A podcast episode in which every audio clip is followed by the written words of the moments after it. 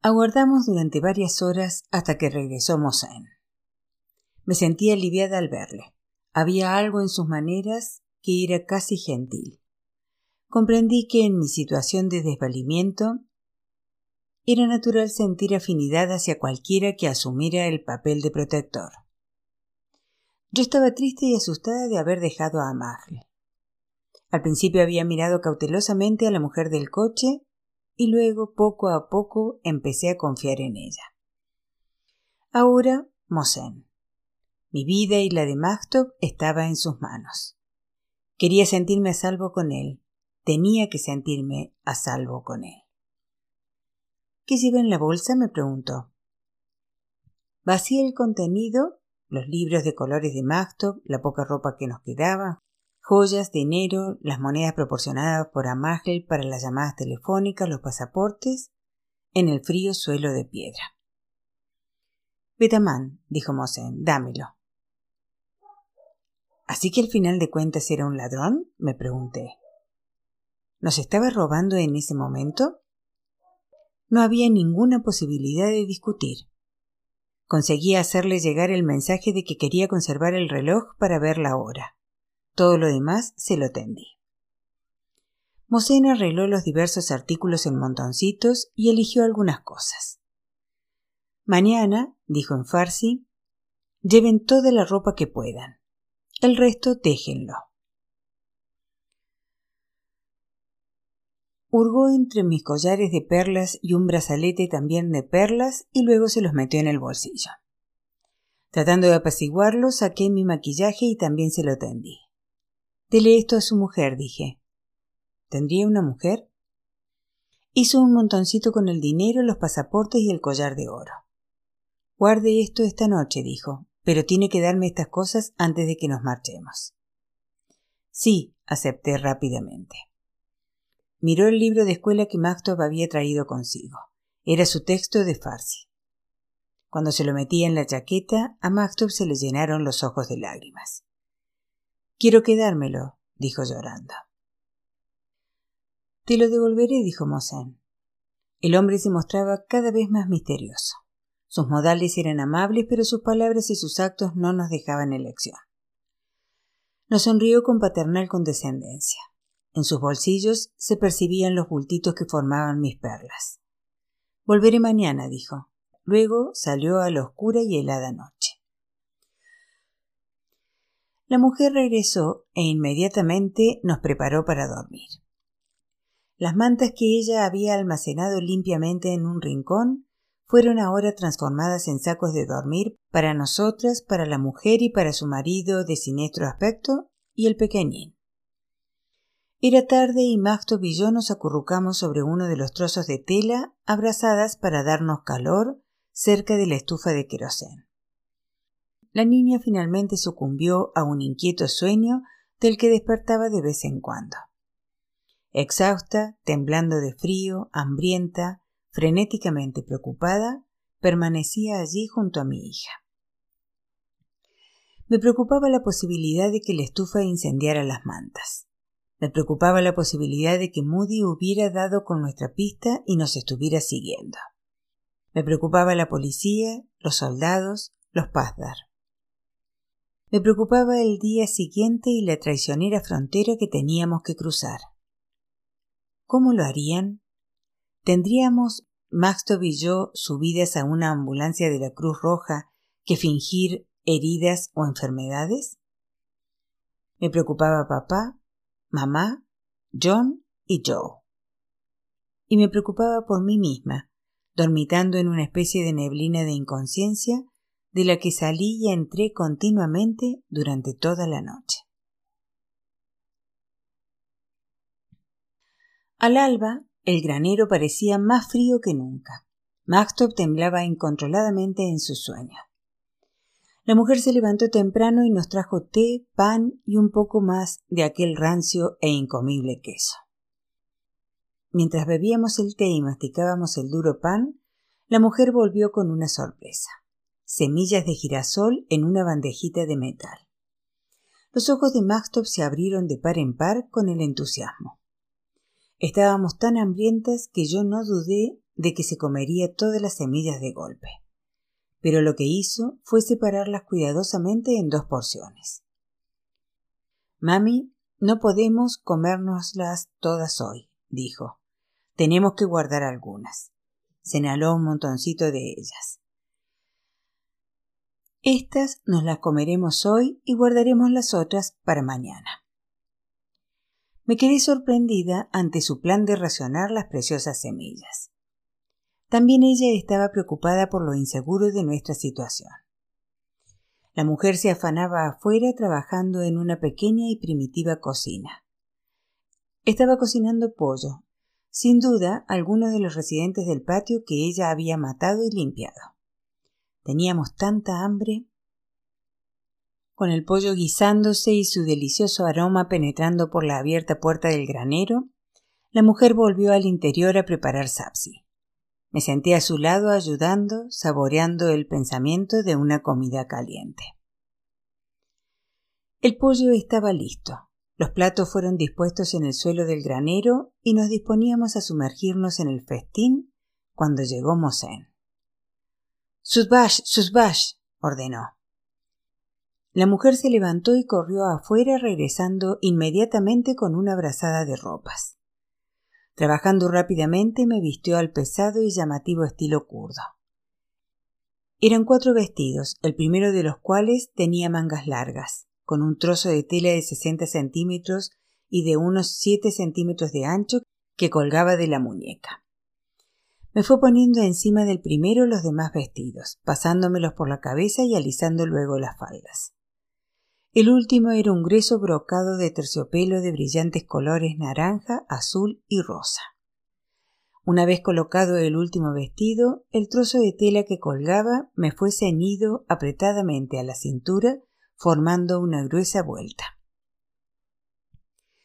Luego me envolvió completamente la cabeza con un trozo de tela que dejó colgando a un lado. Ya era una curda. Maxtop siguió llevando su montoe. Mosén me dijo que parte del camino lo haríamos a caballo. No tengo pantalones, repliqué. Desapareció brevemente y regresó con un par de largos pantalones de pana masculinos de delgadas caderas. Enrollé las vueltas y traté de meterme los pantalones por debajo de las voluminosas faldas curdas. Apenas conseguí metérmelos por los muslos, y mucho menos subir la cremallera, pero comprendí que tendría que ser suficiente. Mosén nos ofreció luego a Magdob y a mí unos gruesos calcetines de lana. Nos los pusimos, así como las botas. Ahora ya estábamos listas. Mosén me pidió el dinero, el collar de oro y los pasaportes, es decir, el resto de nuestras posesiones excepto el reloj. No había tiempo para preocuparse por aquellas chucherías que no tenían ningún valor en aquel realista esquema de vida. Susbash, Susbash, repetíamos en. Le seguimos fuera del granero mientras nuestra comida caliente quedaba atrás sin tocar y nos encaramamos al camión azul. Como antes, el otro hombre era el que conducía. Sacó el vehículo marcha atrás por la verja y nos alejamos del pueblecito por el mismo sendero por el que habíamos venido, regresando a la carretera. No se preocupe, no se preocupe, repetíamos en. Explicó el plan lo mejor que pudo en farsi, echando mano de vez en cuando de frases en dialecto kurdo o en turco. Dijo que iríamos durante un rato en aquel camión, que luego cambiaríamos a otro camión y finalmente a un coche rojo. Los detalles sonaban vagos. Confié en que fueran ejecutados con más claridad de lo que Mosén era capaz de comunicar. Yo seguía confundida respecto de Mosén. Su forma de comportarse entrañaba inquietantes insinuaciones. Tenía mi dinero y mis joyas. Los pasaportes no me importaban porque sin visados eran inútiles. Si lográbamos llegar a la Embajada de los Estados Unidos en Ankara, sabía que podría conseguir nuevos pasaportes. Pero, ¿y mi dinero? ¿Y mis joyas? Me preocupaba no su valor, sino las intenciones de Mosén. Por lo demás, se mostraba solícito y amable.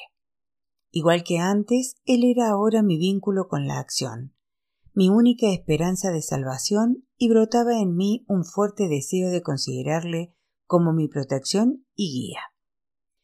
¿Se quedaría con nosotros durante el viaje? Nunca he cruzado la frontera con nadie, dijo en farsi. Pero es usted mi hermana. Voy a cruzarla con usted. Me sentí de repente extrañamente mejor. Al cabo de un rato nos encontramos con otro camión que viajaba en sentido opuesto. Al pasar uno junto al otro, los conductores se detuvieron bruscamente. Sudbash, gritó Mosén. Maxtov y yo bajamos a la calzada. Me volví hacia Mosén, esperando que se uniera a nosotras. Déselos al hombre del otro camión, me dijo, poniéndome los pasaportes en la mano. Luego la imagen de su rostro desapareció cuando el chofer apretó el acelerador. El camión azul se había ido, y Mosén con él. Bien. No va a venir con nosotras, comprendí. Nunca le volveremos a ver. El otro camión dio un giro de 180 grados y se detuvo a nuestro lado. Nos encaramamos a la cabina. Sin perder tiempo, el chofer emprendió rápida salida por una serpenteante carretera que subía por la montaña. Era un camión abierto, una especie de jeep. Había dos hombres en la cabina y yo tendí nuestros pasaportes al que estaba a mi lado. Él los tomó cautelosamente como si ardieran. Nadie quería ser pillado con nuestros pasaportes americanos encima. Rodamos solo un breve trecho antes de detenernos y el hombre que tenía los pasaportes nos hizo un gesto para que fuéramos a la parte trasera, al aire libre, sin protección. No comprendía por qué nos quería allí, pero obedecí. Inmediatamente continuamos el camino a velocidad suicida. La noche anterior en el granero de cemento había pensado que era imposible que hiciese más frío. Me equivocaba. Maxtov y yo nos acurrucamos juntas en la trasera del camión. El helado viento nos desgarraba, pero Maxtop no se quejó. Proseguimos así dando tumbos por la serpenteante carretera montaña arriba. ¿Cuánto más podríamos soportar? me pregunté. El conductor sacó el vehículo de la carretera y empezó a conducir campo a través por el rocoso terreno lleno de baches sin seguir aparentemente ninguna pista. Al cabo de medio kilómetro se detuvo y nos invitó a volver a la cabina. Seguimos nuestro viaje con el vehículo de tracción a las cuatro ruedas marcando su propio camino. De vez en cuando pasábamos por delante de alguna choza o de algunas ovejas flacuchas. El hombre que estaba a mi lado señaló de repente a la cima de la montaña. Levanté los ojos y a lo lejos vi la silueta de un hombre de pie en el pico con un fusil colgándole del hombro un centinela. El hombre a mi lado movió la cabeza negativamente y gruñó.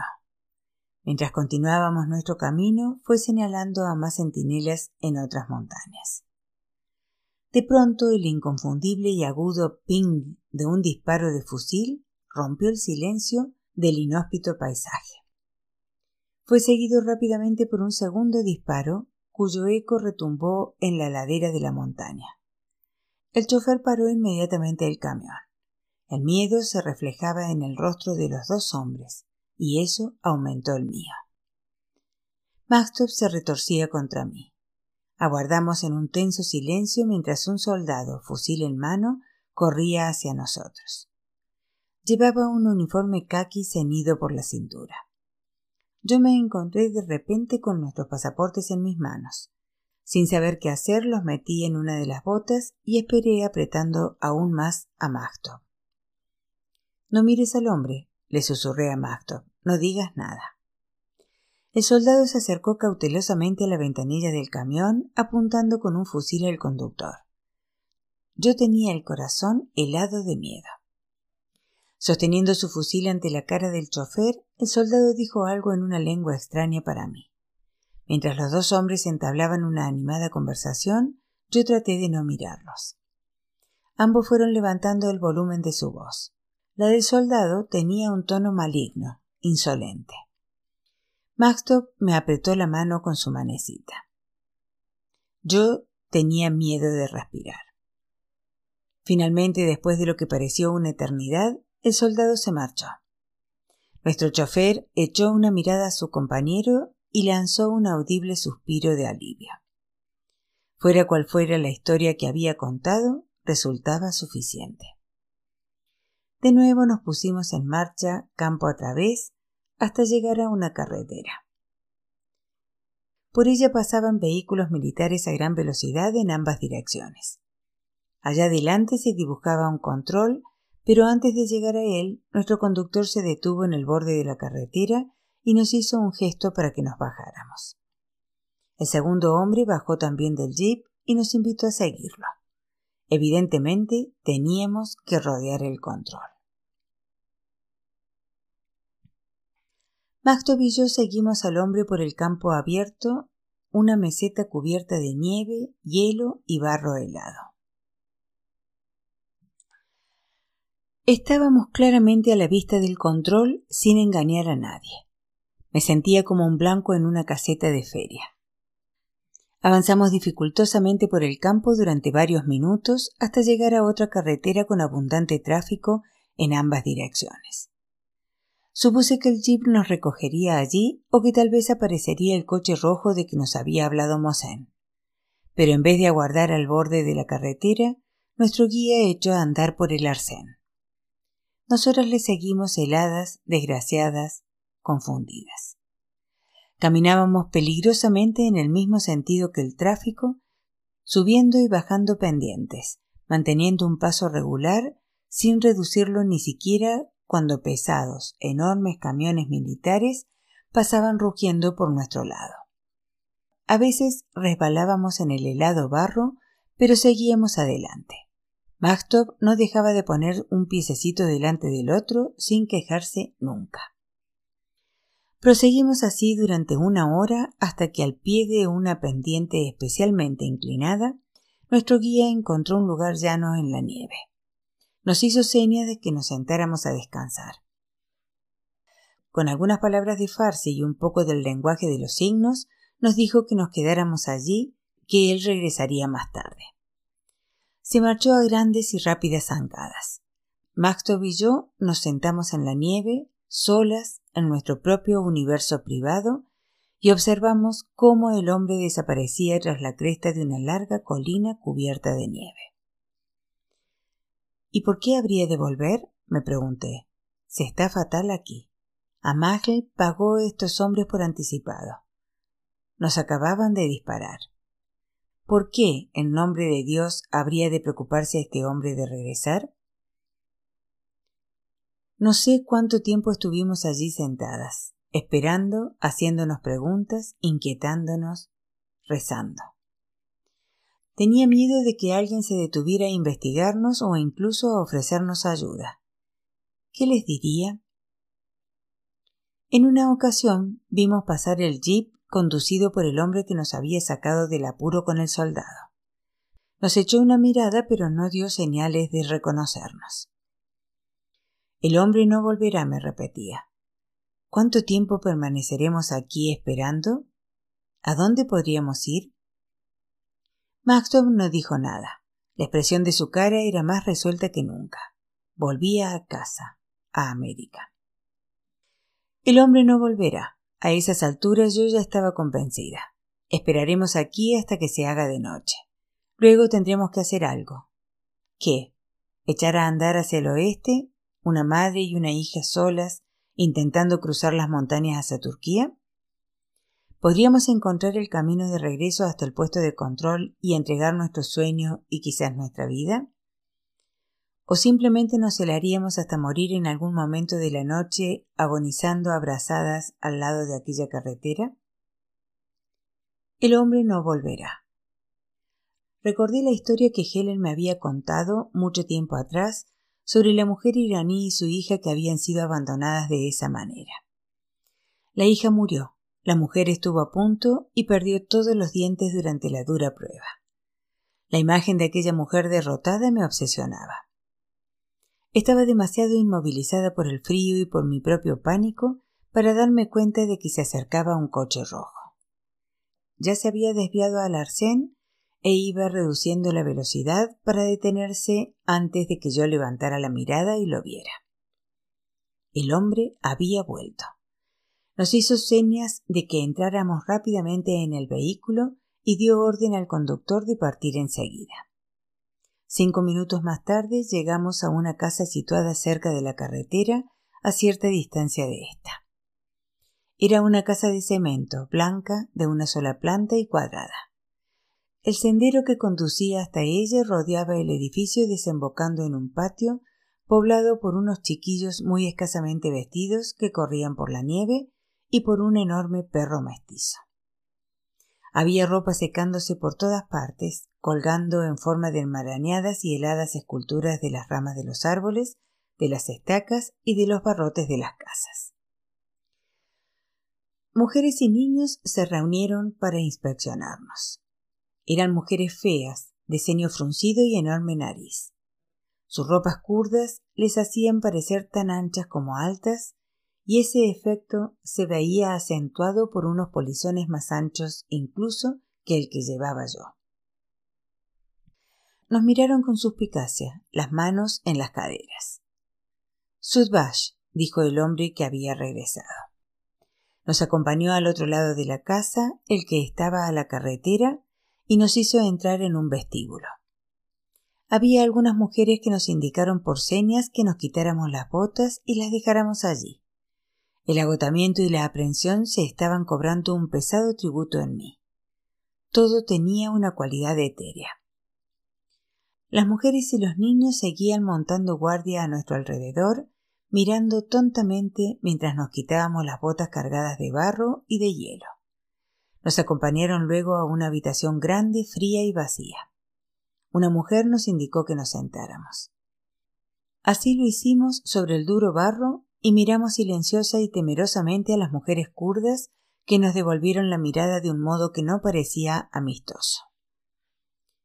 La monotonía de las encaladas y sucias paredes de la habitación solo era rota por dos pequeñas ventanas provistas de barrotes de hierro y por una única fotografía de un hombre, un kurdo de abultados pómulos que llevaba un deshilachado sombrero de estilo ruso.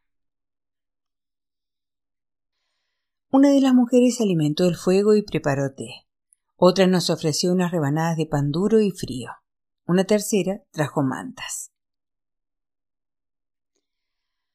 Nos envolvimos con las mantas, pero no podíamos impedir que nuestros cuerpos temblaran. ¿Qué estarán pensando estas mujeres? pensé. ¿Qué se están diciendo en ese ininteligible dialecto kurdo? ¿Saben que somos americanas? ¿Odian los kurdos a los americanos también? ¿O son aliados nuestros, enemigos comunes de la mayoría chiita? El hombre que había regresado se sentó junto a nosotras sin decir nada. Yo no tenía forma de saber qué iba a ocurrir a continuación. Al cabo de un rato, otra mujer entró en la habitación portando el mayor polizón que jamás había visto. Un muchacho, quizás de unos doce años, iba con ella. La mujer se nos acercó, dijo algo ásperamente al chico y le hizo señas para que se sentara al lado de Magdo. El muchacho obedeció y luego levantó los ojos para mirar a la mujer con una tímida sonrisa en su cara. La mujer, que parecía su madre, permaneció junto a nosotros como un centinela. Me asusté mucho. ¿Qué estaba pasando? Aquella escena era tan extraña que me sentí al borde del pánico. Renegada en aquella tierra lejana. Un inerme juguete ahora a merced de un agente que está fuera de la ley dentro de su propio y siniestro país. Grité silenciosamente pidiendo ayuda. ¿Era real aquello? ¿Cómo podía una mujer corriente americana encontrarse en una situación tan inverosímil? Sí, sabía cómo, recordé. Moody. Su cara acechaba desde las danzantes sombras de la pared, sonriendo afectadamente. El fuego de sus ojos al golpearme, al golpear a Magtov, brillaba ahora a la luz de la estufa de querosén. Las voces kurdas que me rodeaban fueron creciendo en intensidad, mezclándose con los gritos violentos, perversos de Moody. Moody. Moody me había obligado a huir. Yo tenía que llevarme a Magstop, pero Dios mío, pensé, si le sucede algo. ¿Estaban aquella gente organizando un complot? ¿Estaban planeando llevarse a Magto? ¿Quiénes eran aquel muchachito y su imponente madre? ¿Habían elegido a Magto como su prometida infantil? El último año y medio me había convencido de que podía esperarlo casi todo de aquella extraña tierra. Esto no merece la pena, me grité a mí misma. Si la han vendido o han hecho alguna especie de trato con ella, esto no merece la pena. Deseé haberme quedado en Irán para toda la vida. ¿Cómo había sido capaz de hacer pasar a Magto por aquello? Traté de calmarme diciéndole a mi desbocado cerebro que aquellos temores eran sólo oscuras fantasías producidas por la fatiga y la tensión. Mami, no me gusta este lugar, susurró Magdo. Quiero irme. Eso me asustó todavía más. Magdo también percibía algo extraño. De vez en cuando el muchacho se agitaba apartándose ligeramente del lugar que ocupaba junto a Magdo, pero la mujer, su madre, le lanzaba una airada mirada y el chico se quedaba quieto nuevamente. A mi lado el hombre que había regresado continuaba descansando en silencio. Estuvimos sentados así durante quizás media hora antes de que entrara en la habitación otro hombre cuya aparición desencadenó gran actividad entre las mujeres. Inmediatamente le trajeron té caliente y pan. Empezaron a moverse a su alrededor asegurándose de que su taza de té estuviese siempre llena. El hombre se sentó en el suelo al otro lado de la habitación sin prestarnos ninguna atención. Sacando de entre sus ropas un rollo de papel de fumar, se entretuvo en ligar algo parecido a un cigarrillo aunque su contenido era más bien una especie de sustancia blanca. Marihuana, hachís, opio. No sabía demasiado de esas cosas, pero fuera lo que fuese lo que metió en el cigarrillo, no parecía tabaco. De repente reconocí a aquel hombre. Era el de la fotografía que colgaba de la pared. Sin duda era el que gobernaba la casa. ¿Eran sus esposas todas aquellas mujeres? me pregunté. ¿Había abandonado una sociedad masculina por otra en la que los hombres ejercían un dominio aún más total? ¿Cuándo podremos irnos? susurró Mactop. No me gusta este lugar. Eché una mirada a mi reloj. Se acercaba la noche. No sé qué esperamos, le dije a Mactop. Tú procura estar preparada. Lentamente la habitación se fue oscureciendo. Alguien trajo una vela y a medida que las tinieblas nos iban envolviendo, su pequeña y vacilante llama aumentaba el surrealismo de la escena. El monótono sonido de la estufa de querosén nos arrullaba y nos producía somnolencia. Permanecimos allí durante horas, observando con temor a los extraños hombres y mujeres que nos miraban con la misma cautela.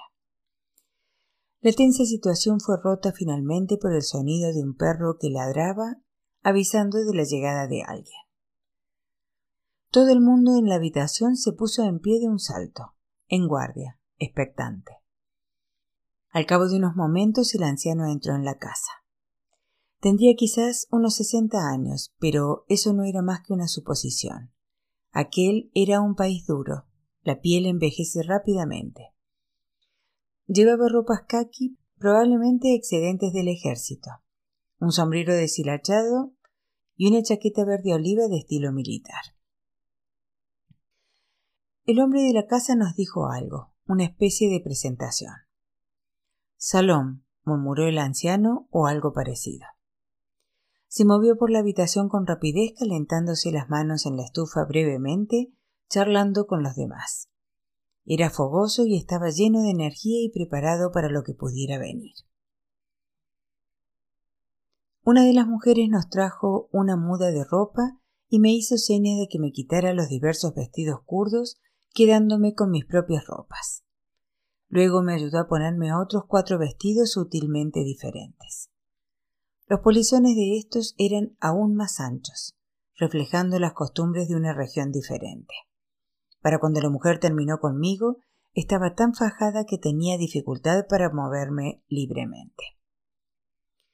Durante el cambio de ropas el anciano anduvo nervioso por la habitación, ansioso por irse. En el momento en que estuve lista, nos hizo señas a Mactov y a mí de que le siguiéramos a la pequeña habitación donde estaban nuestras botas.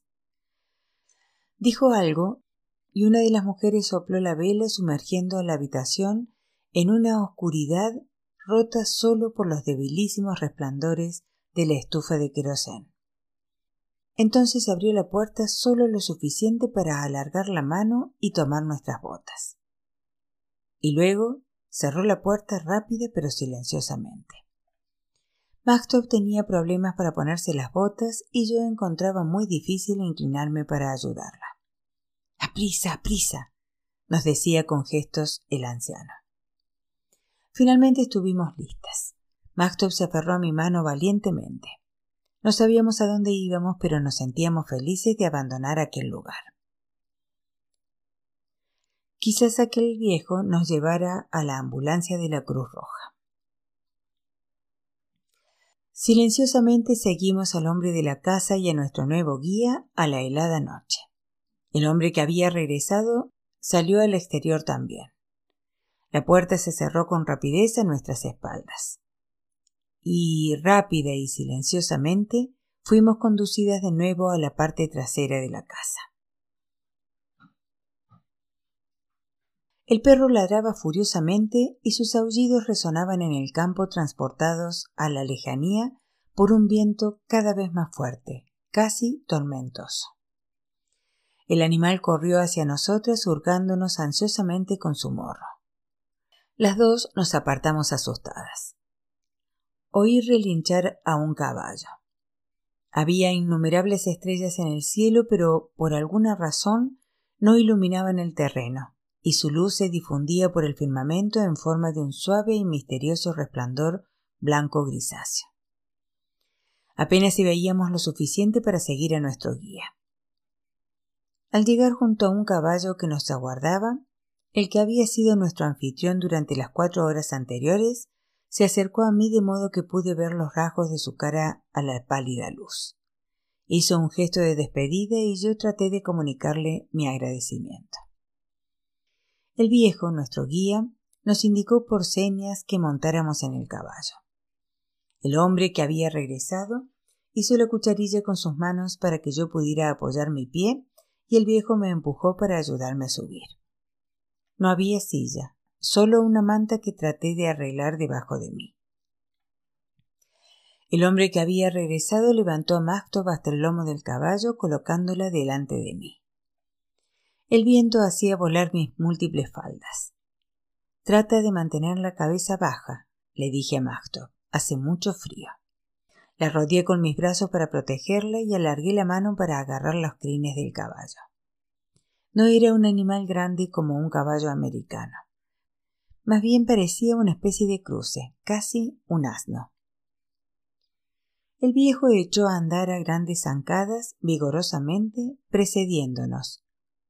Cruzó la puerta del patio y desapareció en la oscuridad. El hombre que había regresado agarró el caballo por la brida y nos condujo. Yo llevaba años sin montar a caballo y jamás lo había hecho sin silla. Debajo de mí la manta resbalaba por el lomo de la bestia, amenazando con hacernos caer al helado suelo. Me agarré a las crines con todas mis fuerzas, muy escasas ya en mi exhausto cuerpo. Maxtop temblaba en mis brazos y yo no era capaz de detener aquel temblor. En campo abierto hacíamos lentos progresos. Con frecuencia el viejo volvía corriendo hacia nosotros para susurrarnos alguna advertencia. Había algunos trozos de hielo que eran demasiado arriesgados tratar de franquear, porque podían agrietarse debajo de los cascos de los caballos. En aquella tierra montañosa cualquier sonido retumbaba como un disparo de fusil y alertaría a las patrullas de Pazdar que se hallaban en continua vigilancia. El ruido era nuestro peor enemigo. Poco a poco el terreno iba ascendiendo, conduciéndonos al pie de colinas que precedían a montañas más severas. Pronto desapareció lo que podíamos considerar un nivel llano, El caballo elegía la colocación de la pata sacudiéndonos. Era valiente y ejecutaba laboriosamente su tarea. Evidentemente no era la primera vez que hacía aquel camino. Al llegar a la cresta de la colina, el caballo dio un inesperado bandazo hacia la pendiente, pillándonos desprevenidas. Maxtov y yo caímos al suelo. Incluso mientras caíamos, la apreté contra mi pecho dispuesta a recibir el daño por ella. Chocamos pesadamente contra el hielo y la nieve. El hombre que había regresado nos ayudó a ponernos de pie rápidamente, quitándonos la nieve de la ropa. Magto, la cara escocida por el viento glacial, el cuerpo dolorido, hambrienta y exhausta, seguía guardando silencio con una actitud resuelta, lo bastante fuerte para no llorar. Volvimos a montar en el caballo y traté de aferrarme con más tenacidad a sus crines mientras bajábamos por la colina hacia un invisible y desconocido destino. No habíamos llegado aún a las montañas más difíciles, pensé. ¿Cómo voy a conseguirlo? Ni siquiera soy capaz de permanecer sobre el caballo. Me abandonarán. Si ello era posible, la noche trajo más frío y más desolación. Las estrellas desaparecieron. Helados copos de nieve llevados por el fuerte viento nos golpeaban la cara. Subiendo y bajando proseguimos hasta que las colinas fueron dando paso a las montañas, cada una de ellas más impresionante. La subida era menos difícil porque estábamos al abrigo de la tempestad. Hacia arriba el caballo se movía más rápidamente, dificultado su camino solo por los ocasionales tramos de hielo y por las ramas puntiagudas de los arbustos. Las bajadas, sin embargo, eran más traicioneras. Cada vez que llegábamos a la cresta de una montaña, recibíamos de pleno la fuerza del viento en la cara. Los pequeños copos de nieve nos rasgaban la piel como si fueran perdigones. También aquí se había acumulado la nieve. Avanzábamos a través de ventisqueros que en ocasiones amenazaban con engullir a los hombres que iban a pie. Me dolían los brazos, ya no sentía los dedos de los pies. Quería llorar, dejarme caer del caballo y perder la conciencia. Me preocupaba la congelación. Seguramente perdería los dedos de los pies después de aquella terrible noche. La pobre Macto, por su parte, no dejaba de temblar. Era un esfuerzo interminable para mantener la mente concentrada en la tarea. No tenía forma de saber cuánto tiempo, hasta dónde tendríamos que continuar de aquella manera. Tampoco era capaz de calcular el paso del tiempo. Aunque hubiera alcanzado a leer el reloj en la oscuridad, no había forma de relajar mi presa ni siquiera un instante. Tiempo y espacio no eran más que un gran vacío. Estábamos perdidos en el oscuro yermo para toda la eternidad. De repente oí voces al frente. Mi corazón se abandonó a una profunda desesperación. Era la Pastar. Estaba segura. Después de soportar tanto, ¿íbamos a ser capturadas ahora? Pero el hombre que había regresado siguió guiándonos hacia adelante indiferente y a los pocos momentos nos tropezamos con un rebaño de ovejas. Cuán extraño resultaba encontrar a aquellos animales aquí. ¿Cómo podían sobrevivir en aquel espantoso clima? Su carne debía ser dura, pensé y envidié sus chaquetas de lana. Cuando nos acercábamos, descubrí que el anciano, nuestro explorador avanzado, hablaba con el pastor, un hombre vestido totalmente de negro. Todo lo que pude ver de él fue el perfil de su cara y el callado de pastor que llevaba. El pastor saludó al hombre que había regresado con voz suave. Le tomó las riendas y simplemente continuó guiándonos hacia adelante dejando sus ovejas y utilizando el callado para mantener el equilibrio. Yo miré detrás de mí buscando instintivamente a mi protector, pero se había ido, sin despedirse. El viejo volvió a adelantarse para explorar y nosotros seguimos avanzando guiados por el pastor. De nuevo subimos y luego bajamos por otra montaña, y después otra. Conseguimos permanecer a caballo, pero yo tenía la impresión de que me habían arrancado los brazos del cuerpo o de que quizás se hubiesen helado en su sitio. No podía sentirlos. No vamos a conseguirlo, grité para mí. Después de todo esto, no vamos a conseguirlo. En mis brazos Maxtop seguía temblando, único signo de que seguía viva. En un momento dado levanté casualmente la mirada. Allá adelante, sobre la cresta de la montaña más alta, más escarpada, descubrí una visión fantasmal, siluetada en negro con la extraña y sorda tempestad de blanca nieve. Distinguí varios caballos montados por hombres. Pastar, susurré para mí. De todas las desgracias que nos podían acontecer, caer en las garras de los Pasdar era la peor que podía imaginar. Había oído muchas historias de los Pasdar y todas eran malas. Inevitablemente violaban a las mujeres que se convertían en sus víctimas, incluso a las niñas, antes de matarlas. Me estremecí al recordar su horrible sentencia. Una mujer no debe morir virgen. Si era posible temblar más de lo que había venido haciendo, lo conseguí. Sin embargo, proseguimos el camino. Al cabo de un rato volví a oír voces al frente, más fuertes esta vez, que parecían discutir. Ahora estaba segura de que iban a capturarnos los Pazdar. Abracé a Maxto con fuerza, preparada para defenderla. Lágrimas de dolor y de frustración se congelaron en mis mejillas. Cautelosamente el pastor fue deteniendo el caballo. Escuchamos. Las voces llegaban hasta nosotros, traídas por el viento. Había varios hombres allá adelante, que al parecer no hacían ningún intento de ocultar su presencia. Pero el tono de su conversación ya no era de discusión. Aguardamos a que el anciano regresara, pero no lo hizo. Transcurrieron más minutos de tensión. Finalmente, el pastor pareció estar seguro de que podíamos avanzar sin peligro. Tiró del caballo y nos llevó rápidamente hacia las voces. Cuando nos acercábamos, nuestro caballo levantó las orejas al oír el sonido de otros caballos. Penetramos en un círculo de cuatro hombres que conversaban despreocupadamente como si solo se tratara de un paseo de rutina. Tenían con ellos tres caballos. Salón, me dijo uno de los hombres con calma.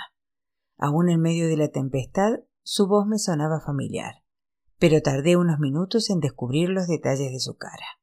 Era Mosén. Había venido a cumplir su promesa.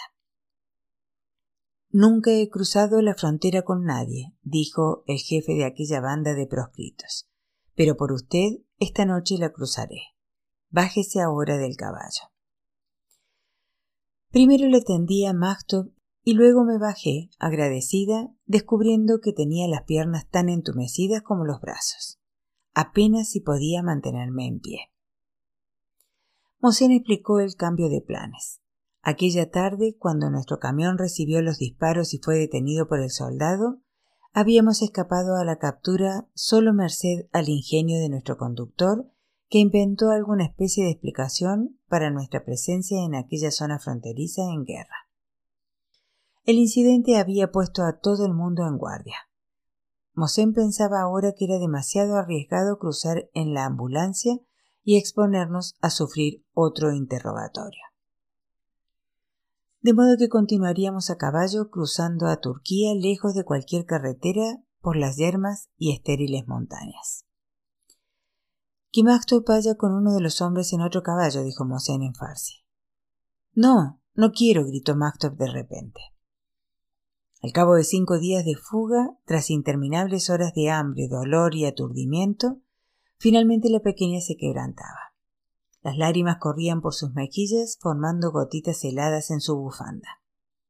Era la primera vez que lloraba, el primer momento de desesperación desde que se resignara a volver a América sin su conejito. Mi valiente hijita había soportado todo aquello sin una queja, hasta ahora, hasta que la amenazaban con separarla de mí. Quiero ir contigo, mami, dijo llorando. Shh, le dije. Ya hemos hecho mucho camino. Estamos en la frontera. Si conseguimos avanzar un poquito más, cruzaremos la frontera y luego podremos ir a América. De lo contrario, tendremos que volver con papi. Por favor, por mí, trata de hacerlo. No quiero ir a caballo sola, volvió a sollozar. Habrá un hombre contigo. No quiero subir un caballo sin ti. Tienes que hacerlo. Ellos saben que es lo mejor. Por favor, hazlo. Confía en ellos. En algún profundo lugar de su interior, Magtov encontró las fuerzas que necesitaba. Se secó las lágrimas y recobró su valor. Haría lo que le decía Mosén, pero solo después de atender a un detalle. Tengo que ir al lavabo, dijo. Y allí en las montañas, en la oscuridad de la noche, rodeada de hombres extraños, en medio de una violenta tempestad de nieve, hizo sus necesidades. Magtov, le dije, Lamento de veras todo esto. No sabía que iba a ser tan difícil. No sé cómo puedes hacerlo. No sé si yo puedo aguantarlo. Aunque estaba exhausta y hambrienta y su cuerpo era frecuentemente sacudido por espasmos bajo aquel viento helado, Maxtop se endureció. Yo sí puedo aguantarlo, dijo con determinación. Soy dura. Puedo hacer lo que haya que hacer para volver a América. Luego añadió Odio a papá por hacernos esto. Permitió que la levantaran a la grupa de otro caballo de refresco bajo la protección de un hombre. Mosén me ayudó a montar en mi animal y otro hombre tomó las riendas. Con todos los hombres a pie, guiando mi caballo y el de Masto, y manteniendo otros dos animales de reserva, emprendimos nuevamente el camino. Yo oía el paso del caballo de mi hija, pero no lo veía, y tampoco veía a Macto. Sé fuerte, pequeña, le dije en silencio. Aquello también iba dirigido a mí. La interminable y horrible noche prosiguió. Las montañas eran ahora más empinadas que nunca. Subíamos y bajábamos. ¿Cuándo, me pregunté, llegaríamos a la frontera? ¿Habríamos llegado quizás? Llamé la atención del hombre que guiaba mi caballo. ¿Turquía? susurré señalando el suelo. Irán, Irán, replicó. Nos encontramos con una montaña demasiado empinada para que los caballos pudieran transportar carga. Mosel me dijo que tendría que desmontar y proseguir el camino a pie a través del hielo. Me deslicé al suelo descubriendo que mis piernas estaban demasiado débiles para sostenerme. Me pisaba las largas faldas con los pies y mis botas resbalaban en el hielo. Rápidamente uno de los hombres alargó la mano para tomarme antes de que cayera al suelo. Esto me permitió recuperar el equilibrio. Luego, sujetándome por el brazo, me ayudó a andar. Detrás de mí, otro hombre levantó a Magtov hasta sus hombros y cargó con ella. Yo me esforzaba con determinación pero no hacía más que retrasar a todo el grupo, tropezando, resbalando, tambaleándome y pisándome continuamente las faldas. Cuando finalmente llegamos a la cresta, mi mente exhausta razonó que dado que estábamos ya cruzando la montaña más elevada, aquello bien podría ser la frontera. ¿Turquía? ¿Turquía? pregunté al hombre que me sostenía por el brazo. Irán, Irán, respondió. Subimos a los caballos para el viaje montaña abajo. Pronto nos atascamos en profundos ventisqueros. Las patas delanteras de mi montura se doblaron y me encontré arrastrando los pies por la nieve. Los hombres lo empujaron y tiraron de él hasta que el valiente animal estuvo nuevamente sobre sus patas, dispuesto a reemprender el viaje. Cuando nos aproximábamos al pie de la montaña topamos con un barranco un tremendo agujero abierto en la meseta que separaba una montaña de la siguiente.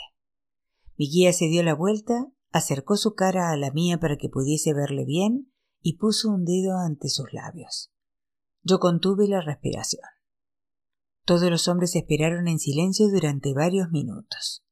En las montañas el terreno nos protegía, impidiendo que fuésemos descubiertos pero allá adelante la planicie cubierta de nieve aparecía iluminada por el resplandor del firmamento. Nuestras sombras serían visibles contra el fondo blanco. De nuevo mi guía me recomendó silencio.